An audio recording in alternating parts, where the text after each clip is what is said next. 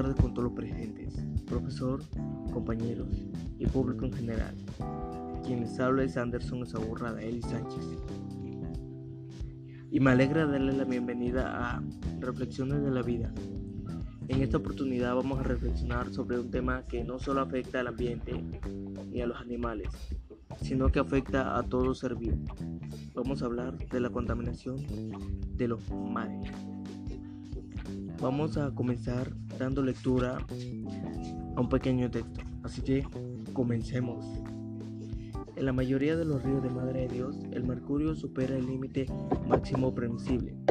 En algunos casos, las concentraciones del mercurio son altísimas, como es el caso de la quebrada Lazo, que supera los 17.255% los máximos permisibles para la categoría 1, agua de uso poblacional y recreacional, y hasta los 347.000% los máximos permisibles para la categoría 4, la conservación del ambiente acuático. La contaminación de mercurio en sedimentos también es muy alta, pues en algunas cuencas se triplican los máximos permisibles. Ahora vamos a responder cuatro interrogantes. Número 1. ¿Qué opinas de los resultados? Los resultados son muy negativos, ya que la minería en pequeña escala está causando muchos problemas, no solo para la fauna acuática, sino para cada ser vivo, ya que las personas obtienen el agua de los mares y al contaminar los mares también estamos contaminando la vida de las personas, es decir, las personas también van a salir perjudicadas. La contaminación de los mares con metales muy tóxicos como el mercurio va a causar que aumente la probabilidad de contraer alguna enfermedad. Número 2.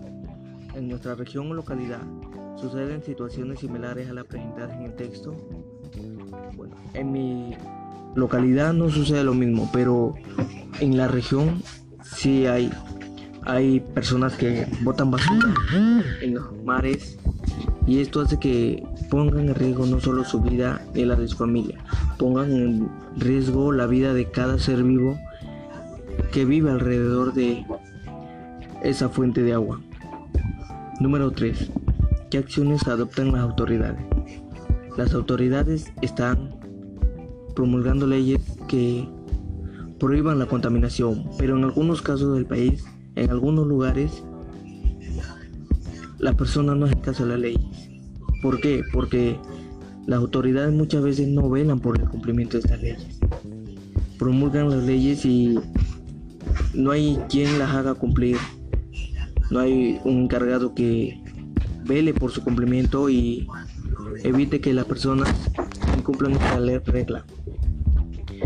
Número 4. ¿Qué acciones tomas tú como ciudadano? Lo que tomo como ciudadano es reducir la contaminación, reducir los residuos, evitar tirarlos por cualquier parte, ya que existen depósitos para tirar los residuos.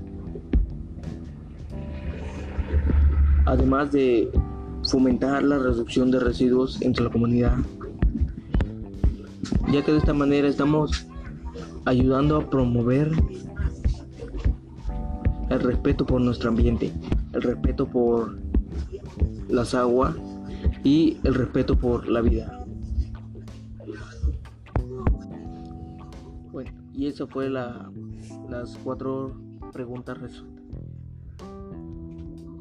Eso fue todo por el día de hoy, pero quiero hacer antes una reflexión que voy a decir un pequeño dicho que es la unión hace la fuerza. ¿Y esto qué quiere decir? Que si todos nos unimos, vamos a poder vencer la contaminación que hay actualmente en nuestro país. Ya que con una pequeña acción podemos cambiar muchas cosas. Empecemos por reducir los residuos en casa, por botar los residuos en el tacho,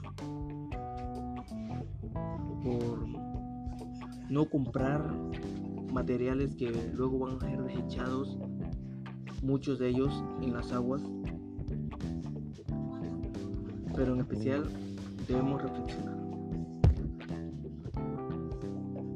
Eso fue todo por el día de hoy. Y me despido, pero los invito a mi siguiente podcast, donde hablaremos de más reflexiones unas posibles soluciones que estaremos planteando. Muchas gracias. Hasta la próxima ocasión. Dios lo bendiga.